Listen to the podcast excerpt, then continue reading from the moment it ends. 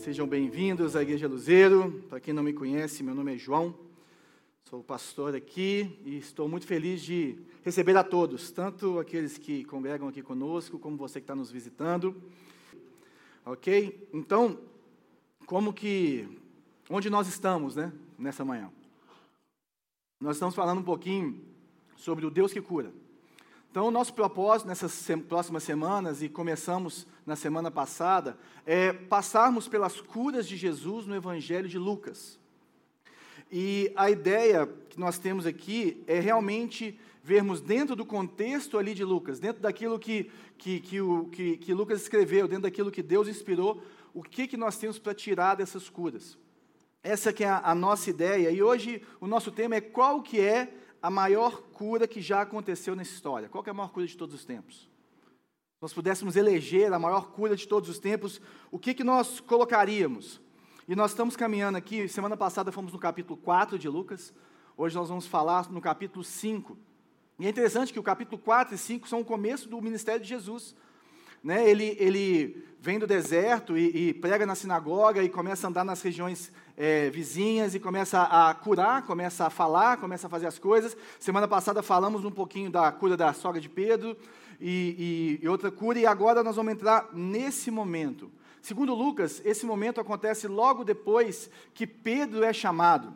Nos evangelhos sinóticos, que são evangelhos que têm é, as histórias parecidas, ou a mesma história escrita de uma forma diferente, em Mateus e Marcos, é, essas, eles embaralham um pouco os momentos, né? mas fala exatamente que ela vem, essa situação ela vem depois desse chamado de alguns discípulos, por exemplo, Pedro e André aqui, e Lucas fala de Pedro, ou seja, o capítulo 5 de, de Lucas, ele traz três milagres, duas curas e um milagre natural. O que, que acontece aqui no primeiro, no começo dele? O que acontece é que, no, na hora de chamar o, o, o, os pescadores, na hora de chamar Pedro, Jesus fala assim: Olha, joga a rede ali. Eles não estavam pegando nada. E aí eles vão e jogam, e tem aquela pesca maravilhosa, e Pedro fica maravilhado com aquilo e se prostra diante de Jesus e fala assim: Afasta-te de mim, porque eu não sou digno da tua presença, eu sou um pecador. Ele reconhece através da autoridade de Jesus, através do milagre que Jesus faz, ele reconhece quem Jesus é, né? Nós podíamos ficar só nesse texto aqui, não é o nosso propósito hoje, mas ali Jesus trabalha a identidade de Pedro. A identidade de Pedro não estava mais em ser um pescador, não estava mais no que ele trabalhava, não estava mais no que ele produzia. Estava em ser um pescador de homens, estava em ser um filho de Deus. Aqui a gente pode trabalhar muito fé e trabalho, e aí Jesus continua logo depois disso, é onde nós vamos é, pegar agora né, o, o texto e aprofundar um pouquinho mais é, onde ele começa a mostrar essa compaixão. Ou seja, essas, essas curas e as falas de Jesus, elas estão muito ligadas a esse princípio do ministério dele. Não que ele não tenha feito no final, mas essas que nós estamos olhando agora, elas acontecem bem no começo. Então, qual que é o propósito disso? Por que, que Jesus fez essas curas? Por que, que Jesus escolheu alguns para curar, outros não? O que, que aconteceu? É isso que a gente quer trabalhar um pouquinho nessa manhã. E vamos ali em Lucas, no capítulo 5, versículo 12, até o 16. Estando Jesus numa das cidades, passou um homem coberto de lepra. Quando viu a Jesus, prostrou-se com o rosto em terra e rogou-lhe: Se quiseres, podes purificar-me. Jesus estendeu a mão e tocou nele, dizendo: Quero, seja purificado. Imediatamente a lepra o deixou. Então Jesus lhe ordenou: Não conte isso a ninguém, mas vá mostrar-se ao sacerdote e ofereça pela sua purificação os sacrifícios que Moisés ordenou para que sirva de testemunho. Toda, todavia, as notícias a respeito dele se espalhavam ainda mais, de forma que multidões vinham para ouvi-lo e para serem curados de suas doenças. Mas Jesus retirava-se para lugares solitários e orava. Vamos orar. Senhor, essa é a Sua palavra. Ela que é vida para a nossa vida. Ela que é verdade para as nossas vidas, ela que revela quem o Senhor é. E é vindo dela, através dela, no Teu Espírito Santo, que nós queremos conhecer mais o Senhor e darmos mais um passo à maturidade com o Senhor e ao crescimento da nossa fé nessa manhã, em nome de Jesus. Amém. Então o texto começa falando no verso 12: Estando Jesus numa das cidades, ou seja, aquelas cidades circunvizinhas ali, passou um homem coberto de lepra e viu Jesus e se prostrou rosto em terra e falou assim: oh, me purifica, Jesus. É interessante porque a lepra nos tempos bíblicos, ela tinha, eram várias doenças que eram misturadas ali. Né? Ele, eram, eram uma variedade de enfermidades curáveis ou incuráveis que eram dadas às pessoas, e era uma coisa muito, muito, muito contagiosa, extremamente é, é, é, terrível, né? ela desfigurava a pessoa, ela era temida pelas pessoas, e a única defesa que existia para a lepra era a quarentena. Hoje em dia a gente sabe o que essa palavra significa. Não é verdade? Parecia que quem estava com Covid estava leproso, tinha que ficar de quarentena, só que os, os sãos também ficaram. Chegou numa época aí, né, no auge da, da contaminação, duas vezes pelo menos aqui em Belo Horizonte, que parecia que tinha quem estava com, com Covid, é, é, quem não estava com Covid era menos do que quem estava, né? Todo mundo que você conhecia estava. E a, a, quarentena era o resultado, o que falava que, que, que, que podia acontecer. Ou seja, você tinha que cancelar aquela pessoa. Hoje nós sabemos o que é cancelamento. Esses leprosos, eles eram tão cancelados que eles eram proibidos de entrar nas cidades. Eles eram proibidos de se aproximar de pessoas, eles eram proibidos de conviver com a sua família, eles eram proibidos de trabalhar, eles eram proibidos de ter vida social a não ser com outros leprosos, eles eram proibidos de ter religião, de frequentar o templo. Eles eram completamente excluídos, marginalizados, e a primeira coisa que nós precisamos olhar aqui é que Jesus nos mostra a importância que os marginalizados têm no reino de Deus. A importância daqueles que estão excluídos da sociedade. É bom que essa palavra está vindo no dia que o tio Pedro está aqui, que tem esse chamado justamente para os excluídos, para as prostitutas, né, para os mendigos, para os moradores de rua, para aqueles mais marginalizados. Ele está aqui, ele tem esse coração de Deus por essas pessoas, e é isso que Jesus está mostrando. Olha, a igreja tem que entrar nesses lugares. É interessante que esses caras eles eram tão excluídos que eles viviam da caridade dos outros. Eles não podiam trabalhar. Ou alguém dava comida para eles, ou alguém dava alimento, ou alguém dava roupa, ou alguém dava alguma coisa, ou esses caras morriam de fome. Né? A gente sabia que os israelitas tinham umas cidades de refúgio, algumas coisas assim, mas esse pessoal, ele, ele, ele é tão, tão excluído que para evitar um contato acidental, na hora que passava uma pessoa perto dele, ele tinha que gritar, impuro. Impuro ele tinha que se declarar impuro, ele tinha que se declarar é, é, afastado de tudo. E é interessante que, lógico que essas pessoas tinham vergonha de quem elas eram. Agora elas não tinham culpa nenhuma de ser o que elas eram. Elas não escolheram ser leprosos. Elas não escolheram é, é, é serem afastadas, elas não fizeram nada por isso. Não fizeram nada, elas, vamos falar assim, não mereciam isso, no sentido da, da, vida normal, da vida natural, eles simplesmente nasceram. E quantas pessoas que nascem nesse contexto? A gente andando lá na, na Guaicurus e conversando com as mulheres, uma virou para mim e falou assim: Eu queria muito sair daqui, eu queria arrumar uma, uma, um emprego numa loja, mas se um cliente meu ou esse cliente meu passar lá e me ver, eu não me sinto digna de atendê-lo. Eu não mereço. Eu sou indigna disso. Então, às vezes a gente fica olhando para o efeito físico dos leprosos, mas imagina o efeito psicológico da vida desses caras. Mulheres também, né?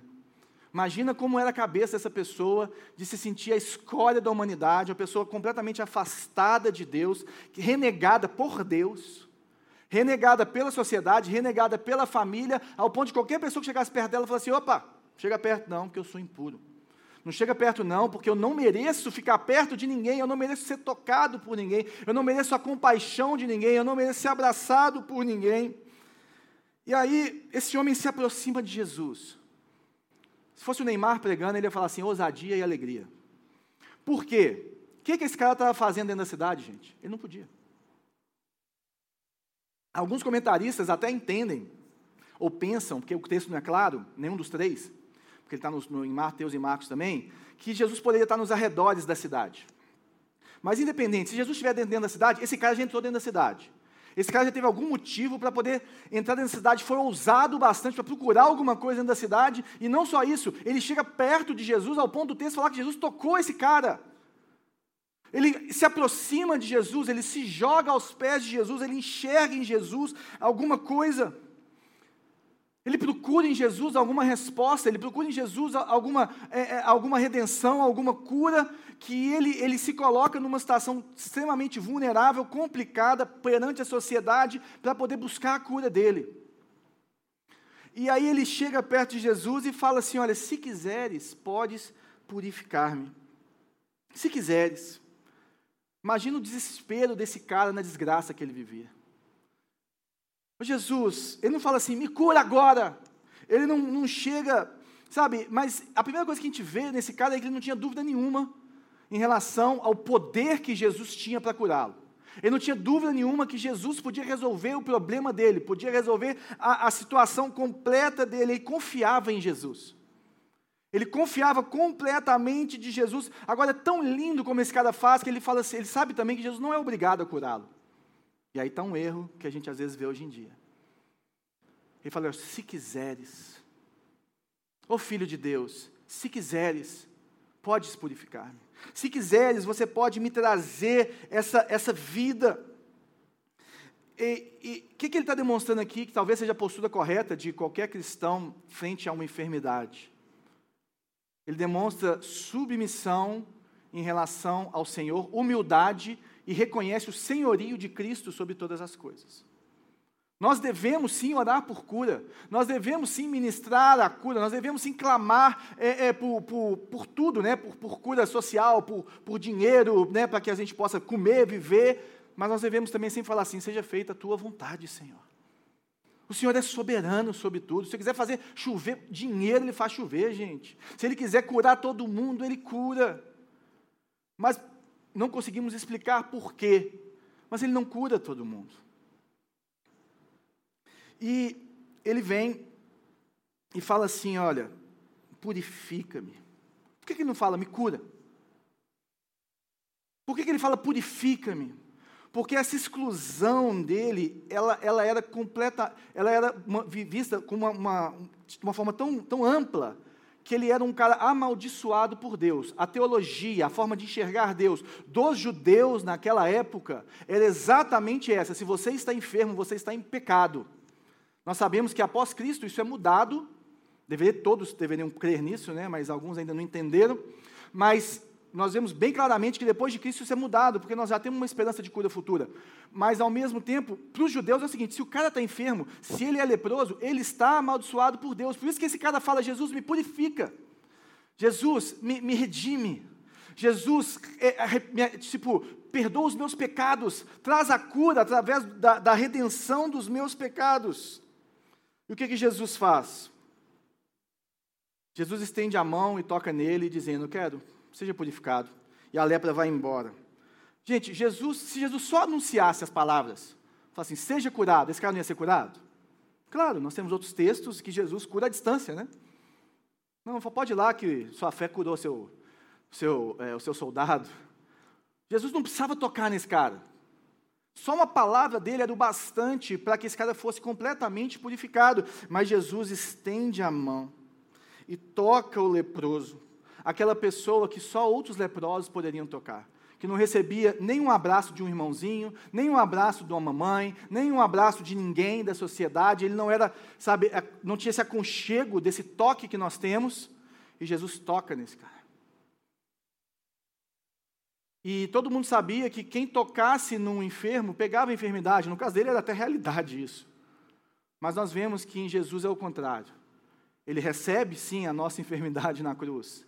Lógico que Jesus recebe a lepra dele, só que o que prevalece é o poder de Deus que habita nele e que salva, e que purifica, e que santifica, e que transforma. Ou seja, Jesus não se torna impuro, o leproso que se torna puro. Esse é o papel da igreja. Nosso papel não é nos fecharmos em meio aos puros, mas tocarmos nos impuros. Alcançarmos aqueles que impuros no sentido de que estão longe da presença de Deus distantes da presença de Deus. Jesus começa o seu ministério falando: olha, gente, vamos olhar para os necessitados, não vamos ficar nessa panelinha que existe aqui entre os judeus, vamos caminhar, vamos caminhando. E aí ele continua, verso 14. Então Jesus lhe ordenou: não conte isso a ninguém, mas vá mostrar-se ao sacerdote e ofereça pela sua purificação o sacrifício que Moisés ordenou, para que sirva de testemunho.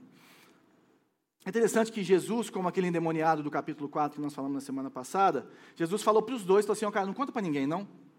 O motivo de Jesus não falar para ninguém não fica muito claro né, nos, nos evangelhos. A gente pode pensar ou, ou, ou imaginar que, primeiro, era para não gerar um rebuliço. Que toda vez que gerava, Jesus saía fora, que foi o que aconteceu, porque o cara não cumpriu o que ele falou, né? não sei se ele falou sim ou ele falou assim, uhum, e foi lá e contou para todo mundo. Tão feliz que ele estava, né? E Marcos fala que ele contou para todo mundo. Mas talvez Jesus não queria fazer isso e Jesus também talvez não queria ser visto como aquele redentor no sentido político e, e de força que Israel esperava que ele fosse. Esse não era o propósito na primeira vinda de Cristo. Na segunda vinda de Cristo, sim, ele vem como o rei ele vem para reinar, ele vem em poder, ele vem em força, ele vem trazendo tudo aquilo que os judeus esperavam na primeira vinda. Sim, ele vem, mas aqui não. Mas ele vira e fala assim: ó, oh, cara, foi seja mineiro, seja mineiro, vai lá quietinho, vai lá no sacerdote, mostra que você está curado. Mas olha o que, que Jesus está mostrando para a gente aqui. Quem que era o inspetor da, da cura da lepra? Era o sacerdote. Se o sacerdote atestasse que aquele cara fosse, foi curado, aquele cara era tido como limpo. E para ele ser limpo, quer dizer que os pecados dele foram perdoados. Então Jesus vai lá e ele cumpre a lei, ele mostra que, que, que, que, era necessário que a lei fosse cumprida e que ele estava operando dentro da lei, ele estava operando dentro do, do sistema de Deus, ele estava mostrando algo que é muito maior, que ele vai falar mais para frente, na próxima passagem de cura, que vai falar assim: olha, gente, eu estou aqui para falar que eu sou filho de Deus. Ninguém consegue é, é, atestar perdão de pecado, mas a gente consegue atestar cura. Então ele precisava desses, desses artifícios aqui, ele precisava dessas situações. E o que, que esse toque de Jesus na vida do leproso significa? Primeiro, gente, se aquele sacerdote virasse para ele e falasse assim: realmente, você está curado. Eles iam fazer a oferta pelo pecado, segundo Levítico, a oferta por aquilo que tinha acontecido, a Deus, porque um preço tinha que ser pago, né? Mal ele sabia que o preço já ia ser pago por Jesus. E ele vai e aquele cara, ele era reinserido na sociedade. Ele poderia frequentar o templo, ele poderia frequentar a comunidade, ele poderia arrumar trabalho, ele poderia rever a família dele, ele poderia se casar, ele poderia ter filho, ele seria renovado, restaurado, reintegrado. É isso que Cristo faz com a gente. Um toque de Cristo na nossa vida transforma a nossa realidade. Mas é interessante, por quê? Gente, você acha que o povo ia aceitar? Ah, o leproso ele é a mesma coisa de cara sair da cadeia agora e falar assim: coloque ele lá na sua empresa. Não, mas ele é, ele, ele é crente. Tem um ano que ele está firme. Tem um ano que ele, sabe? Ou senão, não, ele acabou de, de ter uma experiência com Deus. Põe para trabalhar com você na sua casa. Igual meu sogro fazia, né? Meu sogro, quando ele trabalhava com, com as penitenciárias, já teve vez de ter cara com 30 homicídios cortando a grama da casa dele. Com os meninos pequenos lá. Ele cria nisso ele crê nisso, nessa restauração. Né? A gente ficava olhando para aquilo. Mas é interessante que, que Jesus faz isso, essa, essa restauração do leproso na sociedade, ela seria lenta. Ela dependeria muito das posturas dele, dependeria muito da aceitação das pessoas, dependeria de um monte de coisa, por quê? Porque o ser humano é assim. Mas em relação ao lugar dele na presença de Deus, foi imediato. A partir do momento que aquele homem foi tocado por Jesus, ele é aceito por Deus. Ele tem a promessa de vida eterna. É interessante que a, a, a ressurreição em relação à lepra, elas são duas coisas que, que, que, vão convergindo nesse sentido, né? Porque a lepra é o pior estado que o cara poderia estar ali naquele tempo, e a ressurreição é o melhor estado. E a Bíblia fala que o nosso corpo ressurreto, ele vai ser alvo como a neve, ele vai brilhar de, de tão puro, de tão perfeito. E esse toque de Jesus colocou isso na vida desse homem falou assim: olha, lá na frente, agora você vai ser restaurado aqui, esse corpo vai perecer, você vai morrer de novo. Você vai morrer, né? Ele não está sendo ressuscitado. Você vai morrer, mas lá na frente, cara, você vai ser completamente são na presença de Deus, como qualquer um que estiver na presença de Deus, como qualquer um que recebeu a, a limpeza, a purificação, a redenção que está em Jesus. E é interessante que o que, que Jesus está nos mostrando é que, independente de onde a pessoa está, a partir do momento que ela aceita Jesus, ela está na presença de Deus, ela pode chegar na presença de Deus, ela tem essa promessa de vida eterna, e nós não precisamos ficar julgando o momento de cada um. C.S. Lewis faz um trabalho maravilhoso quando fala sobre essa situação moral do, do novo convertido, porque ele fala: cada um vem de um buraco. Então é muito fácil, às vezes, para alguns aqui que foram criados em, em, em, casas moralmente mais aceitáveis dentro dos nossos padrões, às vezes até em lares evangélicos, falar assim: não, o menino converteu e tal. Agora, e aquele cara que, que era lá um leproso, uma pessoa que é uma escolha da nossa humanidade, um assassino? É lógico que às vezes um, ele vai avançar muito em relação à moralidade dele, do que Cristo faz nele, e ainda vai estar muito aquém daquilo que nós esperamos. Verdade ou não? Mas para o Senhor, olha o tanto que ele caminhou e muitas vezes o tanto que eu caminhei. Essa é a distância. Isso que a gente precisa tirar das nossas vidas e começar a olhar. E o que esse leproso nos ensina com esse toque é que nós não devemos nos privar da presença de Jesus. Nós devemos sim entrar na presença de Deus com ousadia, clamando: Jesus, se o Senhor quiser, o Senhor faz, mas eis-me aqui, Jesus. Cura-me, sara-me, transforma-me, Jesus. É interessante que Jesus não é um profeta que te fala o que fazer para entrar na presença de Deus. Ele veio para te colocar na presença de Deus. Jesus, ele não tra... o Evangelho não é um bom conselho, coisas que você deve fazer para entrar, para fazer. Não, o Evangelho é uma boa notícia. Jesus fez, está consumado. Tome posse disso, viva isso. Deixe isso acontecer na sua vida, deixe Cristo fazer, deixe Cristo te transformar. E se quiseres, Senhor, me cura, mas eis-me aqui. Eis-me aqui prostrado diante do Senhor. Por quê? Porque Ele que purifica, Ele que é o Cordeiro de Deus que tira os pecados do mundo. Ele é o Cristo, o Filho do Deus vivo. E continuando o texto, todavia as notícias a respeito dele se espalhavam ainda mais, de forma que multidões vinham ouvi-lo para serem curados de suas doenças. Então o cara não atende o pedido de Jesus, e aí por que, que Jesus não fica curando todo mundo? Por que Jesus não para e fica ali curando um atrás do outro? Vamos lá, gente, faz fila aí. Quem perna por aqui, é, fala aqui, surdeza aqui, né? Vamos organizar aí por enfermidade para poder ficar mais fácil aqui para lançar o poder. Por que, que ele não faz isso? É interessante que Jesus fez a mesma coisa no capítulo 4. Olha aqui, 4, 42 e 43. Ao romper do dia, Jesus foi para um lugar solitário. As multidões procuravam e, quando chegaram até onde ele estava, insistiam que não as deixasse. Mas ele disse: É necessário que eu pregue as boas novas do reino de Deus, noutras cidades também, porque para isso eu fui enviado. Às vezes a gente acha que Jesus veio para resolver o problema presente. Esse é o problema da igreja hoje, de forma geral nós olhamos para esse momento, se Jesus me restaurou nesse momento, se eu estou é, bem de vida agora, se está se, se tá tudo certo na minha família agora, se está tudo certo na minha saúde agora, aí Deus está comigo, mas esse não é o pensamento. O pensamento é: eu já recebi de Cristo, eu vou ter minhas dificuldades, eu estou nesse já e ainda não, acontecem essas coisas, mas eu tenho uma promessa de que o reino de Deus vem e que vai ser tudo restaurado, vai ser tudo refeito, e eu tenho que pregar essas boas novas. Jesus está falando no começo do ministério dele: eu não vim aqui para ficar resolvendo só as coisas do dia a dia, não. As curas têm um propósito, eles mostram o reino, que foi o que o Juninho falou semana passada. Eles mostram como as coisas foram criadas e vão voltar a ser. O meu negócio aqui com vocês, as curas atestam quem eu sou. E a minha missão, atestam que eu sou o filho de Deus, atestam que eu sou o filho do homem, aquele que foi prometido para Israel. É por isso que eu estou fazendo, isso que eu estou fazendo aqui. Então, a questão não é curar todo mundo, a questão é pregar as boas novas. A questão é trazer essa, essa cura do Senhor para as nossas vidas. E por isso que ele fala no nosso texto que Jesus retirava-se para lugares solitários e orava. E é isso que nós devemos fazer porque a comunhão individual de cada um de nós com Deus, ela é fortalecida em oração, e para Jesus, oração e tempo com Deus era inegociável. Por mais que ele fosse o Filho de Deus, por mais que ele tivesse contato com Deus o tempo inteiro, ele estava nos ensinando, no mínimo, alguma coisa, de que nós devemos nos retirar e nós devemos nos colocar na presença de Deus para ouvir de Deus aquilo que nós temos que fazer, para nos enchermos de Deus, para obtermos as respostas que precisamos através da palavra, mas através da oração.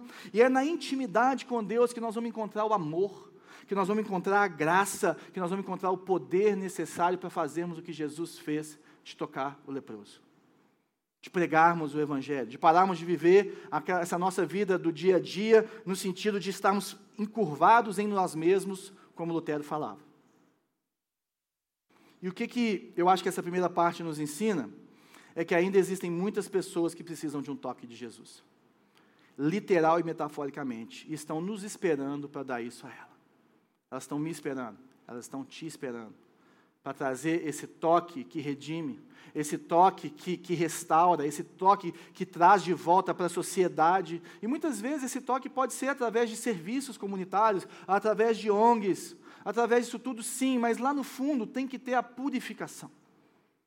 Todo o exterior é muito interessante, todo o exterior Jesus faz, porque a obra de Cristo é completa, mas nós precisamos, nós não podemos esquecer dessa fala de Jesus. Eu tenho que pregar as boas novas do reino. Eu tenho que trazer isso. E aí Jesus, aí Lucas nos traz essa outra parte, o segundo texto aí da cura, que é o último texto nosso, que ele vai falar daqueles amigos que levam o seu amigo paralítico e descem ele dentro da casa para esse cara ser curado. Qual que é a conexão disso? O que que, que, que Jesus, por que, que Lucas colocou uma coisa junto da outra? Por que, que Deus fez isso na palavra? E eu entendo que existe essa, essa conexão do que está acontecendo aqui. Se eu acabei de falar que existem pessoas que precisam ser tocadas por Jesus, por nós, o que, que esses amigos fizeram por esse amigo dele? Isso que nós estamos falando do leproso, que Jesus fez pelo leproso. Então o texto é o seguinte, continuando aqui a partir do verso 17. Certo dia, quando ele ensinava, estavam sentados ali fariseus e mestres da lei, procedentes de todos os povoados da Galiléia, da Judéia e de Jerusalém, e o poder do Senhor estava com ele para curar os doentes. Vieram alguns homens trazendo um paralítico na, numa maca e tentaram fazê-lo entrar na casa, para colocá-lo diante de Jesus. Não conseguindo fazer isso, por causa da multidão, subiram ao terraço e baixaram e o baixaram em sua maca, através de uma abertura até o meio da multidão, bem em frente a Jesus. Vendo a fé que eles tinham, Jesus disse: Homem, seus pecados estão perdoados os fariseus e os mestres da lei começaram a pensar: quem é esse que blasfema? Quem pode perdoar pecados a não ser somente Deus? Jesus, sabendo o que eles estavam pensando, perguntou: por que vocês estão pensando assim? Que é mais fácil dizer: os seus pecados estão perdoados ou levante-se e ande?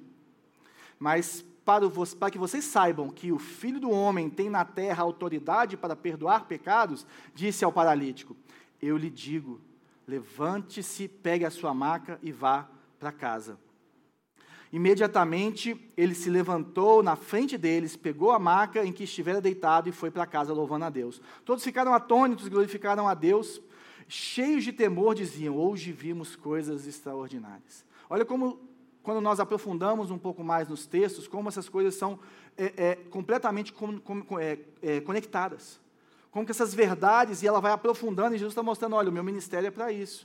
Eu estou chamando você para isso. É isso que eu estou fazendo aqui na frente dos meus discípulos. Ele estava treinando os discípulos. Ele estava mostrando isso para eles. E o texto começa falando desses fariseus que procediam de todos os povoados. Jesus mal começou, e esses mestres da lei, que eram as pessoas que conheciam muito a lei, esses fariseus, que, que eram pessoas extremamente zelosas pela lei, começaram a ir buscar esse cara. Falaram assim: ah, eu vou atrás desse cara. Eles vieram de toda a parte para procurar problema em Jesus. Eles não foram para lá para aprender, eles foram para lá para acusar, para poder tentar tirar alguma coisa. Esses caras eles eram tão zelosos pela lei que a, a, os escritores, né, os, os, estudiosos, falam que eles colocavam uma cerca ao derredor da lei. Por exemplo, é, você não pode tomar o nome de Deus em vão, correto? Aí esses caras nem pronunciavam o nome de Deus. Isso é colocar uma cerca, não quer dizer isso. Mas para não pecar, eles andavam dez passos para trás. Falaram assim, ah, já que não pode falar o nome de Deus em vão, eu não falo. Né? E os homens, esses homens se dedicavam com tanto esforço ao, ao exterior, que muitas vezes o interior deles não queimava pelo Senhor. Então eles eram religiosos. Eles eram pessoas que queriam é desfazer do outro, desfazer de Jesus e não procurar em Jesus esses ensinamentos e, e ver o que, que ele estava fazendo. E aí esses homens olham para isso, e aí vem o, a passagem que vem os amigos falando, é, trazendo o paralítico para colocar na presença. Imagina essa casa. A casa estava lotada, se até fariseu foi lá, todo mundo querendo cura de Jesus, imagina, né? É igual o Mineirão ontem à noite e agora no final da tarde também. Como que vai ficar? Para entrar no Mineirão naquela fila, eles devem ter olhado para aquela fila e falado assim: será que não tem outra entrada? Não. Cara, nós vamos passar de jeito nenhum com esse cara da maca aqui. Não tem jeito de entrar. E aí eles vão e passam, e o pessoal fala que normalmente essas casas elas eram um pouquinho mais baixas, e tinha uma escada do lado para poder passar, né? E subir. E esses caras dão um jeito de subir. E eles colocam esse cara ali na cara do gol. Colocam ele assim de frente para o gol, de frente para Jesus. E aí a Bíblia fala que vendo a fé que eles tinham, né? Que é aqui mais para frente, ó. É, não tinham conseguido fazer isso por causa da multidão, subiram ao terraço e baixaram em sua maca, através de uma abertura até o meio-dia, bem em frente. Vendo a fé que eles tinham, Jesus disse: Homem, seus pecados estão perdoados.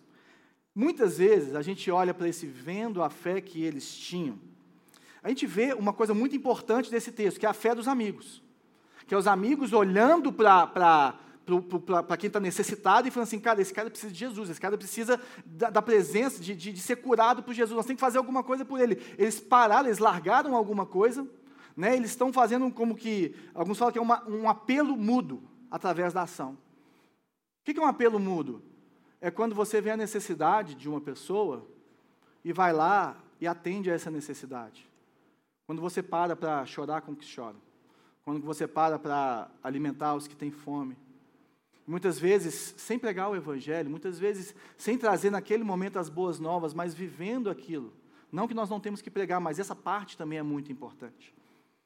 Né? Quando nós estamos lá na Paraíba, já teve vezes que nós chegamos numa casa e o cara estava morrendo de fome, ou estava precisando de um remédio. Aí o tio Pedro vai lá e fala: O que você está precisando, meu filho? Ah, preciso de um remédio. Espera aí. Vai lá, compra o um remédio, pega a receita, volta aqui o remédio. Ah, muito obrigado. Não, não, não, não. Espera aí que agora eu quero falar um negócio com você. Aí ele explica o Evangelho. Né? Algum, um dos grandes evangelistas falou, cara, como que eles vão ouvir o que você está pregando se a barriga deles está roncando? Como? Como? Então esses caras, eles fazem isso, nós, nós vemos isso, mas a fé, pelo que parece aqui, pelo contexto que nós temos da palavra de Deus, porque ninguém pode ser salvo se não tiver fé em Cristo, e em hora nenhuma esse paralítico, ele confessa Jesus, correto? No texto? Bem provavelmente, quando fala vendo a fé que eles tinham, é de todos, inclusive o que estava na maca. Esse homem também falou assim: pode me levar. É esse Jesus que eu quero ver. Vamos lá, vamos lá. Não, gente, vamos lá, nós vamos conseguir. Nós vamos conseguir. Então, assim, né? Aqui minha, minha interpretação do texto e de alguns estudiosos do texto, mas é interessante porque o contexto nos mostra isso. E, e aí ele vem e fala, cara, os seus pecados estão perdoados. Mas ele queria cura. Mas ele foi lá para poder resolver o problema dele. O que, que ele está buscando nessa hora? E Jesus estava nos ensinando, ensinando aquele povo, ensinando aqueles mestres da lei, o que? O motivo pelo qual ele estava aqui. Ele fala: seus pecados estão perdoados. Aí o cara, os fariseus ficam: quem é esse que blasfema? Quem pode perdoar pecado a não ser somente Deus? E Jesus sabia o que eles estavam pensando, é isso que a palavra fala. Não é que ele ouviu, ele sabia o que eles estavam pensando, porque ele é Deus. E aí, o que esses caras estão questionando é porque o perdão de pecado realmente só Deus pode dar. Realmente só Deus pode perdoar pecado. E aí Jesus fala bem claramente: Eu sou filho de Deus. Bem claramente ele coloca, por quê? Porque a cura, olha o lugar da cura aqui, a cura todo mundo pode atestar, é o que nós falamos. Agora o perdão dos pecados, não. Quando você recebe um, um assassino para poder é, é, é, cuidar do seu jardim, você pode atestar, às vezes, quantas marcas de bala que ele tem, a cara meio rasgada, alguma coisa assim. Você não pode atestar se aquele cara nasceu de novo ou não. É ou não é verdade? Por isso que nós temos medo disso, por isso que nós nos resguardamos nessas situações. Claro, óbvio. E aí Jesus faz isso e, e, e, e mostrando e, trazendo por, em todas as letras o porquê que ele estava ali, ele fala: O que é mais fácil dizer? Seus pecados estão perdoados ou levante-se e ande? O que é mais fácil, perdoar pecado ou curar os outros? É impossível os dois, né? Tem até alguns vamos falar assim, algumas religiões aí que nós vemos curas, vemos algumas coisas, algumas situações que, que provavelmente não foi, que não foi Deus que fez, mas perdão dos pecados não. Perdão dos pecados não. Aí ele fala assim, mas para que vocês saibam que o Filho do Homem, e é essa expressão que é importante aqui. Quando ele fala Filho do Homem, é uma expressão que Jesus mais usou para falar dele mesmo. Quando ele fala Filho do Homem, ele está remetendo lá a Daniel, quando fala que o Filho do Homem ia vir. Ele está falando assim: eu sou o Filho de Deus, eu sou aquele que é enviado por Deus para redimir Israel, eu sou o que vocês estão esperando. Por isso que ele falava, ele fala assim: olha, para que o filho do homem tenha autoridade na terra para perdoar pecados. Vocês querem, ele está falando assim: você quer saber, vocês querem ver que eu tenho autoridade para perdoar pecado? De acordo com a teologia de vocês, quem é curado recebeu perdão, não é? Levanta e anda. E o cara levanta e anda. Ele é curado para que se manifeste o perdão dos pecados, para que se manifeste quem Jesus é, ou seja, a cura atesta o perdão dos pecados. A cura nesse sentido, né, nesse momento, nesse momento de, de passagem da antiga aliança para a nova aliança, com Cristo encarnado no nosso meio, é isso que ele faz, é isso que ele usa. Então ele, ele trabalha isso, e esse cara vai, levanta, levantou na frente deles, pegou uma máquina, foi para casa louvando a Deus, todo mundo ficou atônito, glorificando a Deus, cheio de temor, dizem, hoje vimos coisas extraordinárias. Esses fariseus que vieram de toda parte pegar Jesus, eles não tinham o que fazer. Eles não tinham como acusar Jesus, eles não tinham como, como, como é, pegar ele. E o que, que isso tudo, gente, tem a ver com qual é a maior enfermidade que um ser humano pode ter? Qual que é a resposta para isso? E a resposta é que Jesus mostra para esse paralítico que ele não tinha uma enfermidade, ele tinha duas. Ele não tinha uma paralisia, ele tinha duas. Ele tinha a paralisia física, mas ele tinha uma paralisia espiritual que deixava ele completamente longe de Deus e condenado. A maior cura que nós podemos receber de Cristo, que já aconteceu e que continua operando até hoje, é o perdão dos pecados. É a única cura que é eterna.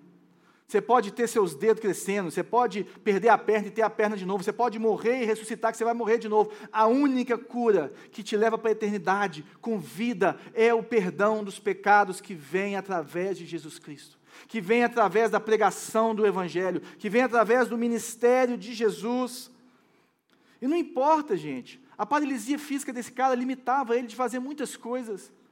A lepra do outro limitava ele de fazer outras coisas. Sabe, a, a, as nossas enfermidades, as nossas doenças, elas nos limitam e realmente elas, elas são complicadas, mas a paralisia espiritual condena para a morte eterna condena para a morte eterna. Os seus pecados te afastam de Deus para sempre. E Jesus pode curar o seu psicológico, Jesus pode curar o seu corpo físico, Jesus pode transformar os seus relacionamentos, seus relacionamentos sociais, Jesus pode transformar o seu casamento, Jesus pode transformar a sua família, Jesus pode transformar as finanças da sua casa, Jesus pode transformar a sua casa, Jesus pode fazer o que Ele quiser. Mas o mais importante que nós precisamos buscar nele e passar para as pessoas, como esses, para, esses amigos do paralítico fizeram, como o, o, o Jesus tocando o leproso, é dar o perdão dos pecados. E você tem isso nas suas mãos. Porque você tem o Evangelho. Porque você tem a palavra de Deus. A maior enfermidade que um ser humano pode ter é não estar reconciliado com Deus. É por isso que nós temos que chorar. Né, a Aninha está aqui, ela vai falar um pouquinho no final sobre como ela passou pela Ucrânia dois dias antes, três dias antes de estourar a guerra, né? Fazendo o ETED. É, chorou, né? Quando o hospital que ela ficou lá uns dias foi bombardeado. E amigos dela, né? Estão lá dando comida para as pessoas. E as pessoas, cara, quantas enfermidades que a gente fica assim chateado. Nós estamos vivendo mortes muito pesadas para a gente ultimamente é, é, é, crianças que nascem com enfermidade, é, situações complicadas na nossa vida, sabe? É, isso quebra o nosso coração. Mas o que deveria mais, ou mover o nosso coração de uma forma mais relevante, mais forte, deveria ser que as pessoas não têm redenção dos pecados. É melhor um paralítico ir para o céu do que ele ficar andando para o resto da vida e não conhecer o Senhor. É isso que nós precisamos olhar, é isso que, para isso que os nossos olhos têm que abrir. E é interessante também que, se a gente começar a olhar, e nós vamos ver várias curas de Jesus, é, cada encontro com Jesus é muito único, né? Um ele toca, o outro ele perdoa o pecado, depois faz, o outro ele cospe na mão, faz um negócio, passa no olho, o outro ele fala, não, pode ir lá que já está curado, o outro abraça. Cara, cada encontro com Jesus é único. Então nós não precisamos de ficar fazendo um método para encontrar com Jesus, não. Não tem esse método para fazer essas coisas, não. Mas nós devemos fazer o quê? Oferecer o perdão dos pecados e deixar cada um viver o seu momento, viver a sua vida. Por quê? Porque Jesus pode tocar e receber a lepra. Porque só Ele pode receber essa lepra? Porque Ele que foi crucificado fora da cidade. E fora da cidade significa excluído da sociedade, excluído da religião. Por isso que as escrituras falavam que ele ia ser crucificado fora da cidade, excluído. Porque Ele leva sobre si todas as nossas enfermidades, porque Ele leva a lepra sobre si, sim, e por isso Ele pode perdoar, porque Ele se tornou leproso por nós, porque Ele se tornou maldito por nós, porque Ele recebeu o castigo que nos traz a paz, Ele pode curar o paralítico, porque Ele ficou paralisado naquela cruz pelos cravos nas mãos, pelos cravos nos pés, pela lança que atravessou ele. Ele pode falar, levanta e anda. Ele pode falar ressuscita, porque ele ressuscitou. Sabe, igual esse paralítico, gente, que a gente olha para ele e fala assim: ah, mas esse cara não aceitou Jesus. Tem uma discussão teológica braba em cima desse cara aí. Aí, sabe qual é o problema? É que aqui nós vamos aprender uma coisa muito preciosa, que é nós não temos que fazer do jeito perfeito. Às vezes você fica falando assim, não, eu vou começar a mudar de vida quando eu fizer isso. Ah, quando acontecer isso, sim, aí eu vou ficar firme, aí eu vou tomar uma postura, aí eu vou começar a orar. Ah, quando eu passar no vestibular, ah, quando eu parar de trabalhar o tanto que eu estou trabalhando, ah, quando eu... O que esse texto, o que esse paralítico nos ensina é que apenas faça. Se joga. Apenas faça, você está tocado por Deus para fazer isso, Deus te chamou para dar mais um passo em relação à sua fé, faça isso e confie no Senhor. Fala, Senhor, mas eu vou perder um tempo aqui, vou perder 15 minutos, e se o Senhor quiser, o Senhor completa esses 15 minutos para mim na minha vida. Será que Ele pode? Será que Ele pode? Será que Ele merece? Porque o que esse paralítico nos ensina é a justificação pela fé, e não por obras. Não é o que eu faço, é o que Ele fez. E quando as pessoas vêm para Jesus, gente, é aquele, é uma fé do tamanho de um grão de mostarda que pode transformar a vida dela. Não espere a sua fé estar gigante. Pega ela do jeito que está e coloca ela nas mãos de Jesus. Fala, Jesus, me toca. Jesus, de, me declara uma palavra sobre mim. Jesus, faça isso. E, gente, olha que interessante. Esse povo fazia, olha o esforço que esse leproso fez para estar na presença de Deus, Jesus. Olha o esforço que esse paralítico fez, junto com os amigos, para estar na presença de Jesus. Você não tem que fazer isso. Por isso que ele falou: é, é preciso que eu suba para que o Espírito desça. Você não tem que procurar. Onde Jesus. Imagina se fosse hoje. Gente, onde Jesus está? Será que está na Austrália? Será que está na Ucrânia? Tentando conversar lá com o Putin, com o pessoal? Porque eu preciso de Jesus. Então você vai pegar um avião, vai até Jesus. É isso que eles faziam naquela época, hoje não. O Espírito Santo de Deus está na nossa vida, está na igreja, e Jesus está disponível para qualquer um, em qualquer lugar, que clamar o nome dEle. Você quer ser tocado por Jesus? Faça isso no seu banheiro, faça isso no seu carro, faça isso em qualquer lugar, faça isso agora. Fala, Jesus, eis-me aqui. Você não precisa se colocar, porque o Jesus físico está lá em cima e ele enviou o Espírito dele para agir no nosso meio, para agir através de nós, para sermos esses enviados dele, para sermos as mãos de Deus, como somos o corpo de Deus. É isso que, que me intriga nesse texto. Esse povo fez esse, esse, esse esforço enorme para estar na presença de Deus, e nós só temos que abaixar a nossa cabeça e falar assim: Eis-me aqui, Jesus. Então eu queria que nós orássemos agora, fazendo isso. Eu não sei o que, que você precisa. Eu não sei que toque você precisa de Jesus. Mas eu queria te falar que o primeiro toque que você precisa é a salvação, se você não tem ela. E se você tem a salvação e está longe de Deus, você precisa restaurar o seu relacionamento com Ele. E fora isso, pode colocar diante dele as suas finanças, pode colocar diante dele as suas enfermidades, a sua dor psicológica, a sua revolta por alguma coisa que aconteceu. Vamos orar. Senhor, eis-nos aqui. Eis-nos aqui, Jesus. Nós estamos como aquele paralítico em frente ao Senhor. O Senhor está aqui. E nós, nessa manhã, queremos colocar as nossas vidas diante do Senhor. Em primeiro lugar, purifica-nos, Senhor. Lava os nossos pecados. Ô oh, Senhor, a lepra hoje significa o pecado. Estamos cobertos de pecado e muitos aqui às vezes te conhecem, conhecem o Senhor, mas estão cobertos por um pecado dia a dia que tem praticado. Senhor, nós sabemos que na cruz o Senhor já levou, a questão aqui não é salvação, mas é uma redenção, uma vida com o Senhor, intimidade com o Senhor, traz verdadeiro arrependimento no nosso meio traz restauração, enche com teu Espírito Santo nessa manhã, em nome de Jesus. O Espírito que convence do pecado, da justiça, do juízo, o nosso consolador, Deus em nós, Cristo em nós, a esperança da glória, é o Espírito do Senhor. Então, Deus, eu ministro sobre a vida de cada um que está aqui, cada um que possa ouvir essa mensagem, assistir essa mensagem, a vida do Senhor, o verdadeiro arrependimento e a restauração, a restauração das finanças, a restauração da, das enfermidades, a restauração do psicológico na vida de cada um, Deus, em nome de Jesus, pois nós que sabemos e cremos que se o Senhor quiser, o Senhor pode nos curar. Nós temos certeza de que o Senhor quer a nossa salvação.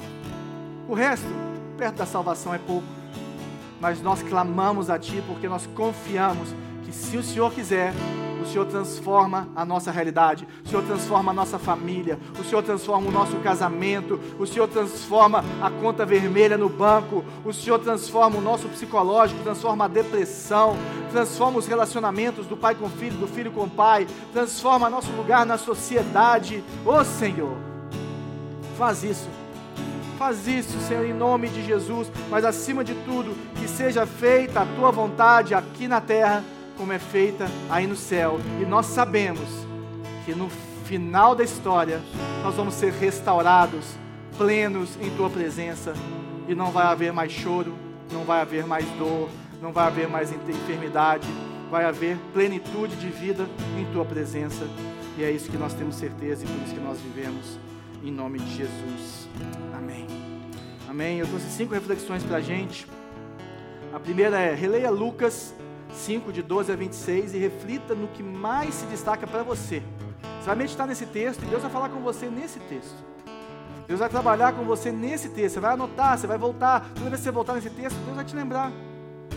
Você já se sentiu indigno de se colocar na presença de Deus? Como foi? Qual que é a cura para isso? Por que Jesus não é obrigado a curar ninguém agora? Qual deve ser a nossa postura em relação à cura divina hoje? Jesus tocou o leproso, os amigos levaram o paralítico até Jesus. O que podemos fazer hoje pelas pessoas que precisam do toque de Jesus? E qual é a maior cura de todos os tempos e o que você tem a ver com isso? Que o Senhor nos capacite e nos transforme e nos mova para que nós possamos agir em prol do reino de Deus. Amém?